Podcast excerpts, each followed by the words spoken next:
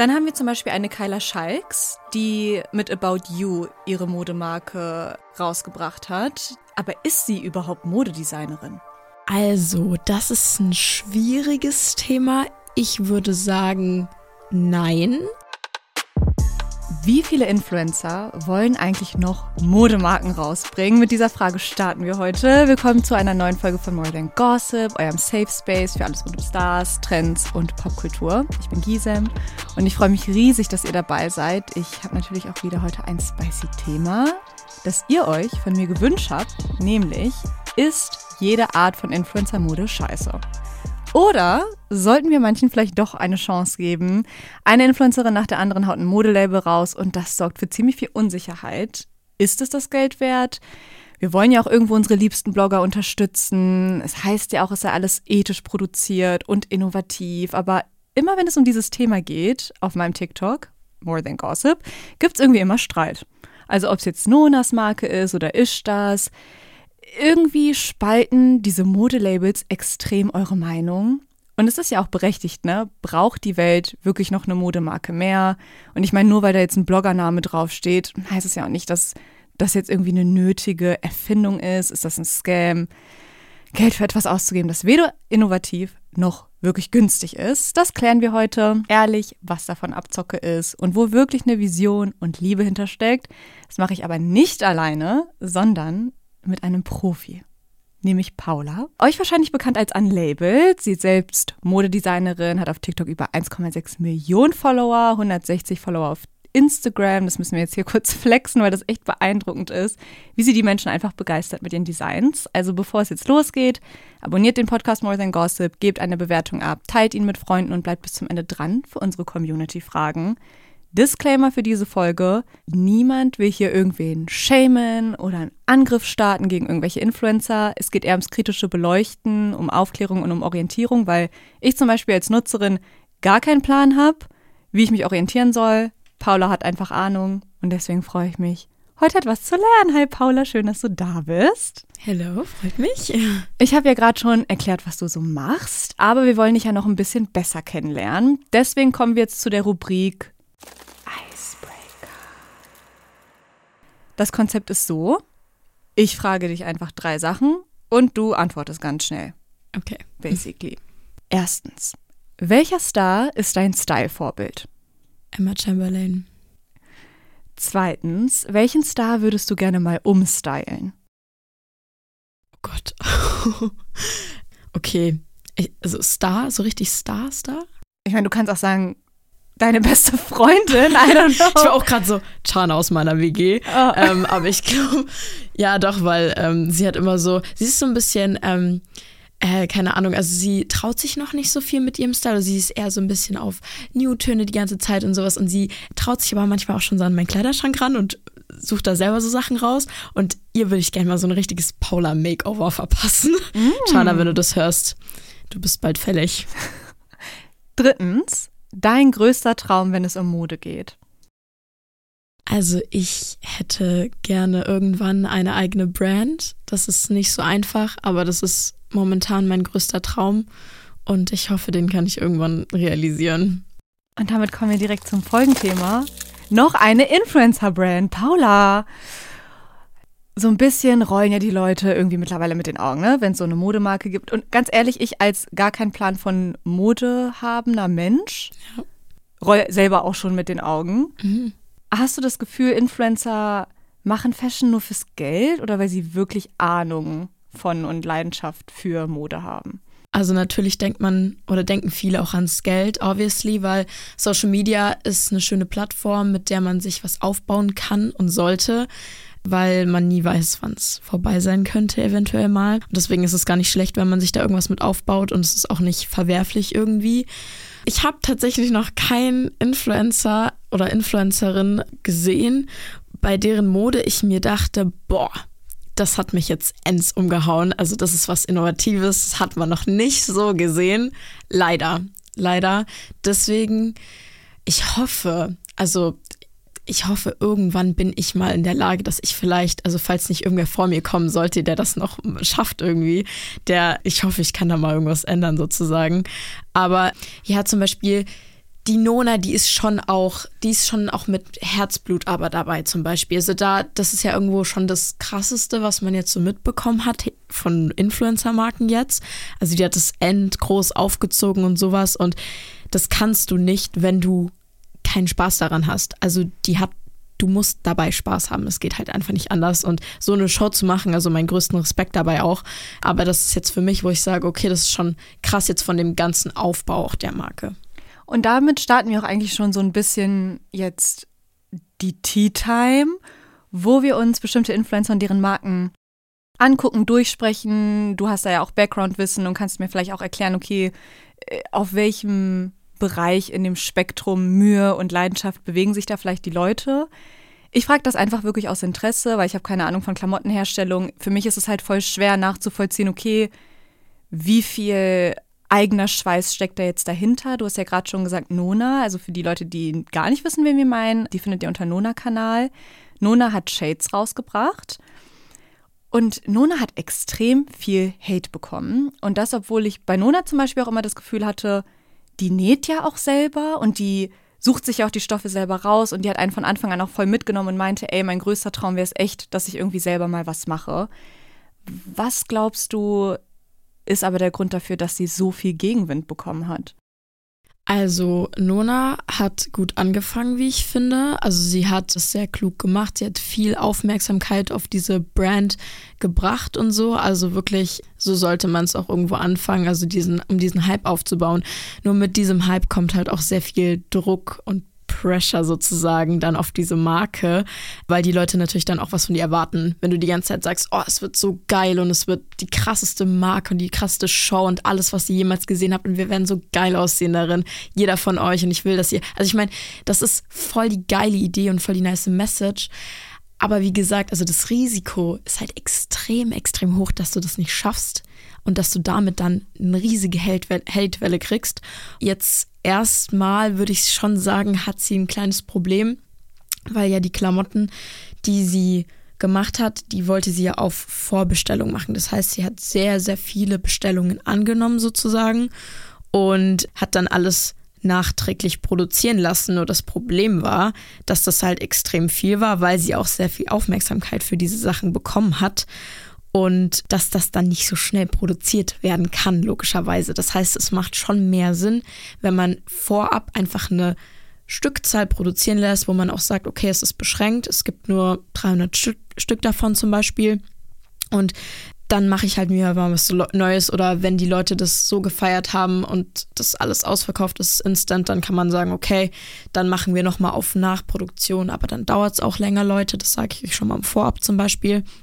Und ja, das ist halt das Ding, die Leute haben mehrere Monate auf ihre Klamotten gewartet und das Vertrauen der Kunden sinkt ja dann auch immer weiter. Also ich meine, auch wenn es Nona ist und auch wenn man die super gerne hat als Community und sowas, irgendwo Voll. fühlst du dich dann schon auch so ein bisschen verarscht, würde ich sagen, auch wenn sie da selber auch nichts dafür kann. Aber das ist halt das Ding, dass ich glaube, sie hat ein bisschen zu schnell und übereifrig damit angefangen weil sie war ja auch einfach so random, okay Leute, ich habe schon immer davon geträumt, eine eigene Marke zu machen, warum mache ich es nicht einfach? Das ist voll der nächste Gedanke, aber eine Marke aufzubauen ist nicht so ein schnelles Ding. Also das, vor allen Dingen, du willst es ja richtig machen und ich glaube, sie hat es ein bisschen zu schnell angefangen tatsächlich.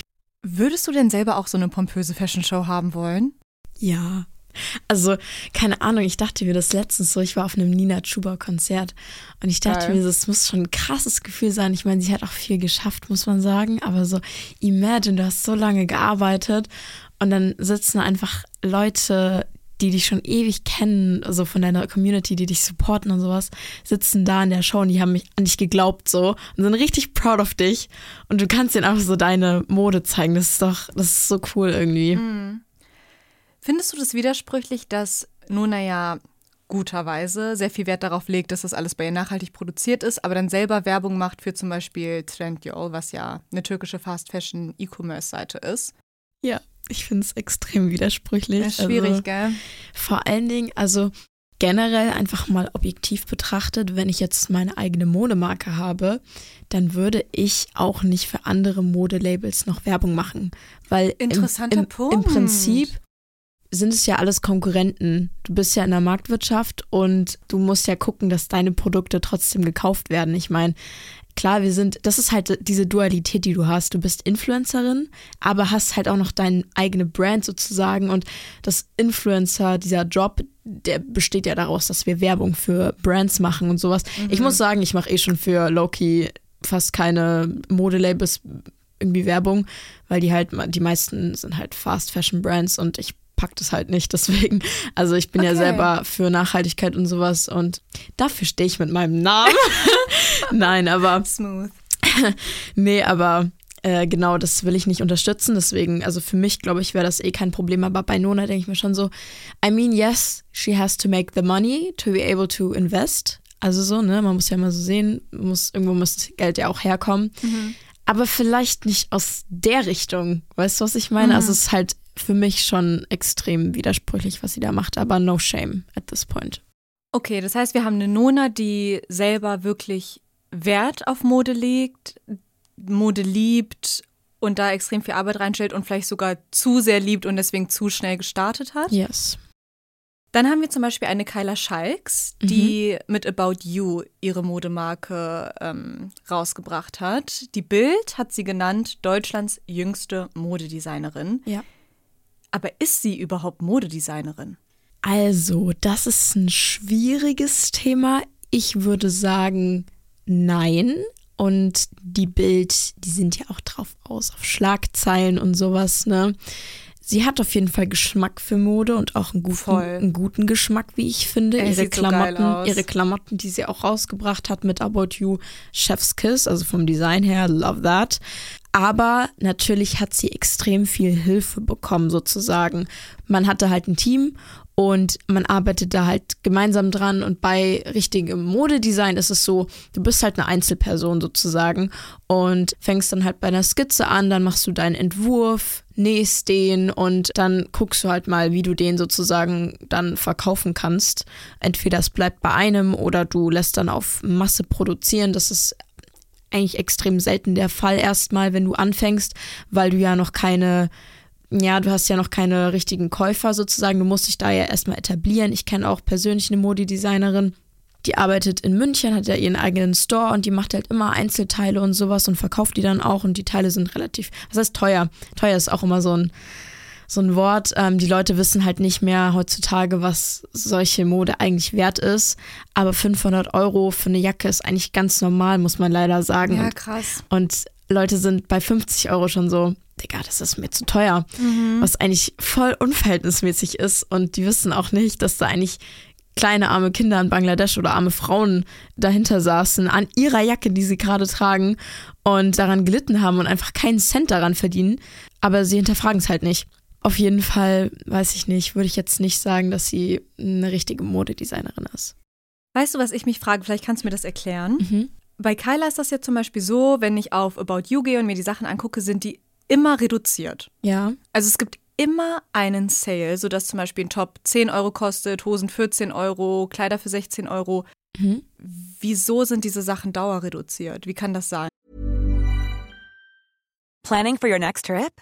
Elevate your travel style with Quince. Quince has all the jet-setting essentials you'll want for your next getaway, like European linen, premium luggage options, buttery soft Italian leather bags, and so much more. and is all priced at 50 to 80% less than similar brands.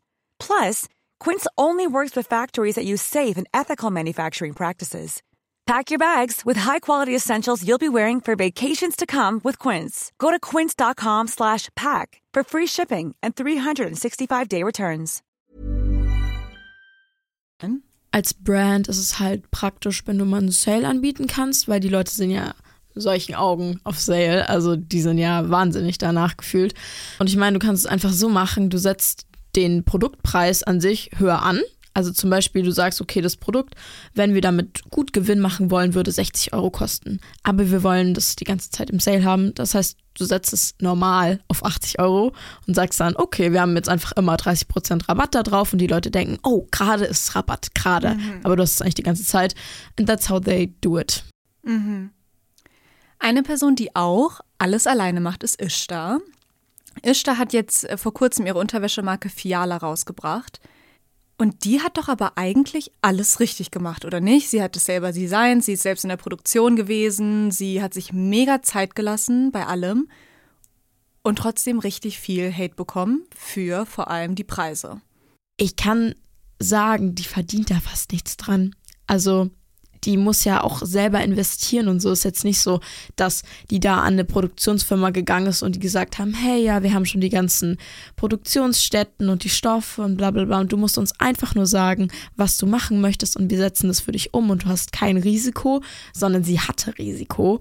Wir sind alle so von diesem Shein oder sogar Zara die sind schon extrem teuer eigentlich, wo sich Leute jetzt schon fragen, so, oh mein Gott, Sarah, selbst die produzieren in armen Ländern wie Bangladesch oder China, die halt, wo die Produktionskosten nicht so hoch sind. Und damit kommen wir jetzt zu einer vierten Person auf diesem Influencer-Spektrum, nämlich Feli. Mhm. Oder Videozeugs, wie viele sie wahrscheinlich kennen. Ist das überhaupt ein richtiges Modelabel, was Feli da hat? Oder ist das einfach Merch? Also, ich weiß von Feli, weil ich selber so ein bisschen Background-Infos bekommen habe. Ich habe viel mit ihr darüber geredet, bevor die Marke überhaupt entstanden ist, also rausgekommen ist sozusagen. Und ja, es ist eine richtige Marke, das hat sie selber gesagt. Und es soll auch kein Merch sein sozusagen, sondern sie hat erstmal mit Hoodies und Sweathosen angefangen sozusagen. Aber sie meinte zu mir, dass sie gerne auch mehr noch machen wird in Zukunft und vielleicht auch verschiedene Designs. Aber ich verstehe, warum vielleicht Leute denken könnten, dass es ein Merch ist, weil es sind halt es sind halt Hoodies und Sweathosen mit einem Logo drauf. Ja. Mit, mit ihrem Butterfly. Ja, also ich kann, ich kann beide Seiten auf jeden Fall verstehen. Aber Feli ist auch noch sehr jung, also die ist genauso alt wie ich. Und ich glaube, bei ihr ist es auch noch so ein Lernprozess und auch nicht jede Produktionsfirma bietet verschiedene Designs an. Zum Beispiel. Also bei ihr war es so, sie konnte jetzt nicht sagen, okay, ich möchte jetzt aber ein Kleid designen oder irgendwie sowas. Mhm. Sie macht das auch nicht selber. Sie hat da ein Team und das sind auch Designer drin. Und die haben auch zum Beispiel die Schnitte von den Oberteilen und von den Hosen gemacht. Und da gab es gar keine Auswahlmöglichkeit so.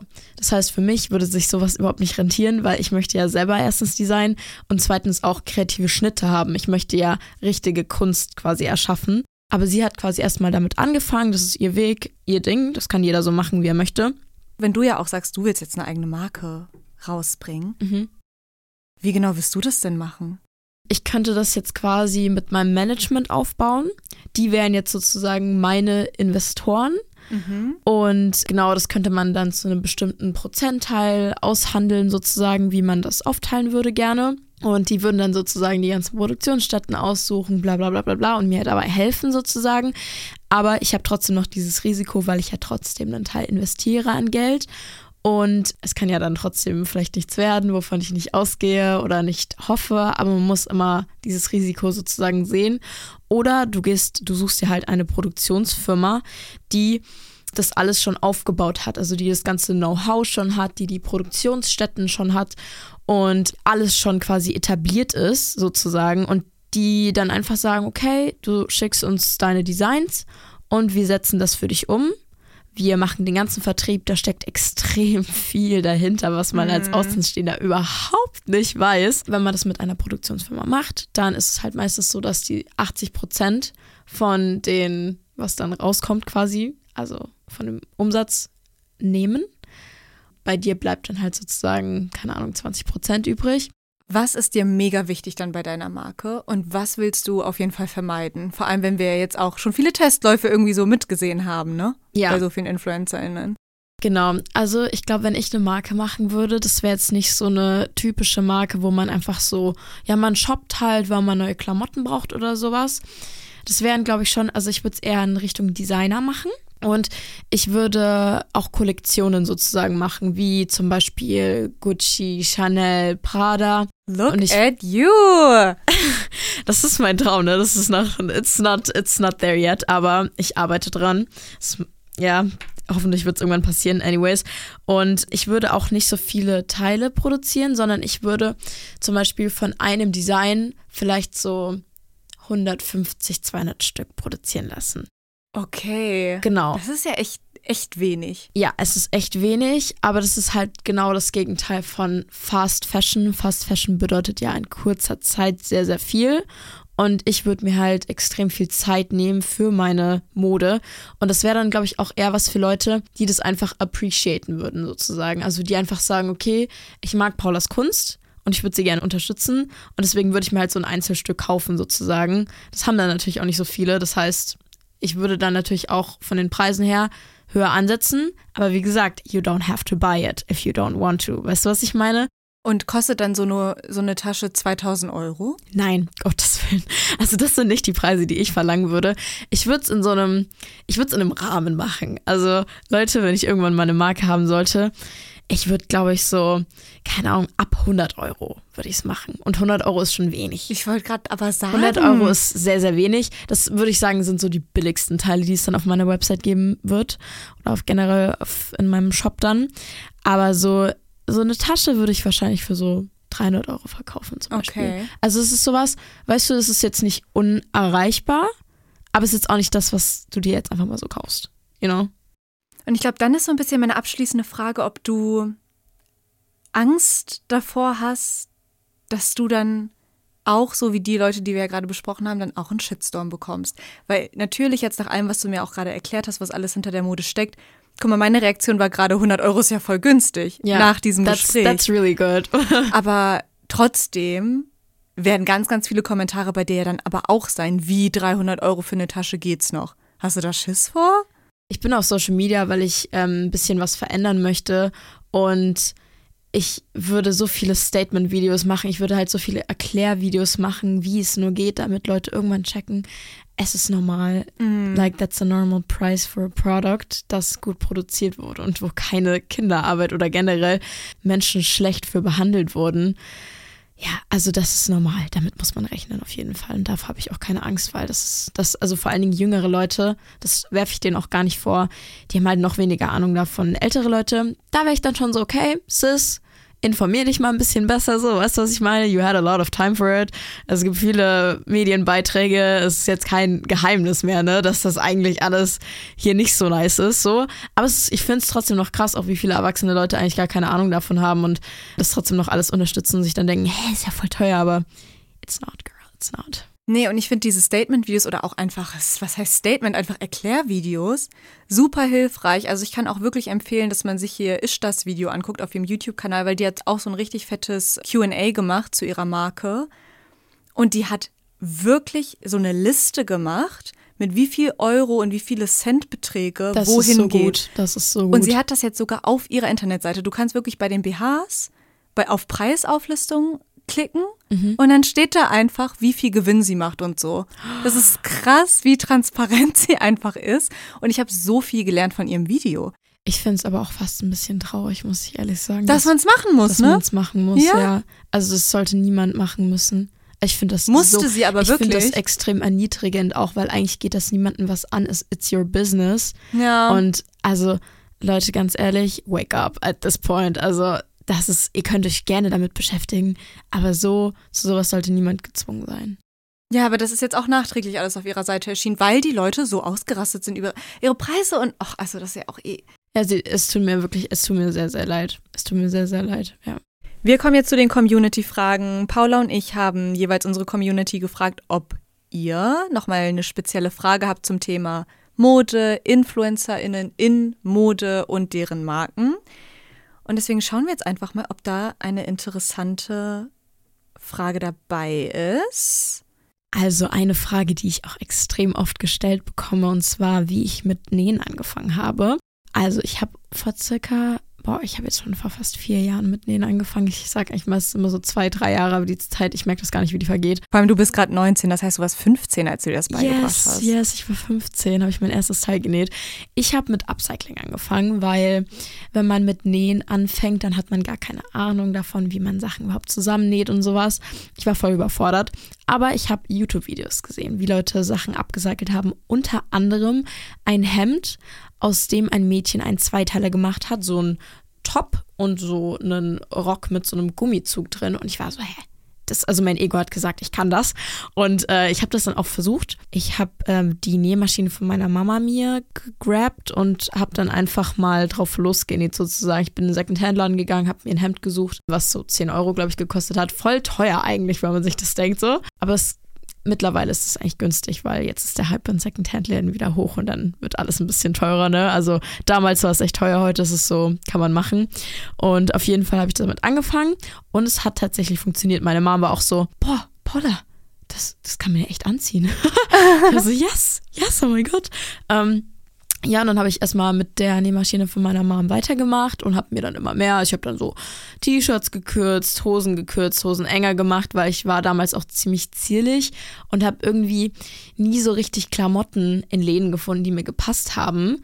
Aber ich wollte auch nicht mehr in der Kinderabteilung einkaufen, weil mein, also ich war dann so, nee, Digga, du bist 15, es reicht dann auch langsam, weil du willst dann mal Frauenklamotten richtig anziehen. Genau. Und auf jeden Fall, so hat sich das halt dann ergeben. Und irgendwann habe ich dann auch aus Stoff habe ich ausprobiert. Ich habe mir halt eine Milliarde YouTube-Videos angeguckt. Also das kann ich extrem empfehlen. Einfach dadurch lernt man extrem viel. Und dann habe ich aus Stoff irgendwann Sachen selber gemacht und sowas schon nach recht kurzer Zeit. Also ich glaube, ich habe so ein Jahr genäht gehabt und habe dann schon direkt mein erstes TikTok-Projekt. Das war so ein blaues Blumenkleid. Vielleicht kann sich da irgendwer noch dran erinnern. Es hat funktioniert. Natürlich alles nicht perfekt. Also richtige Designer würden sich wahrscheinlich, keine Ahnung, die schreiben mir auch manchmal und sagen, oh mein Gott, Paula, es ist so hart, deine Videos anzugucken, Echt? aber am Ende sieht es trotzdem irgendwie gut aus. Wir verstehen das alles nicht. Ja, ich, hab's, ich verstehe es auch nicht, Leute. Aber ich krieg so oft irgendwie das Kompliment, so, dass ich talentiert bin.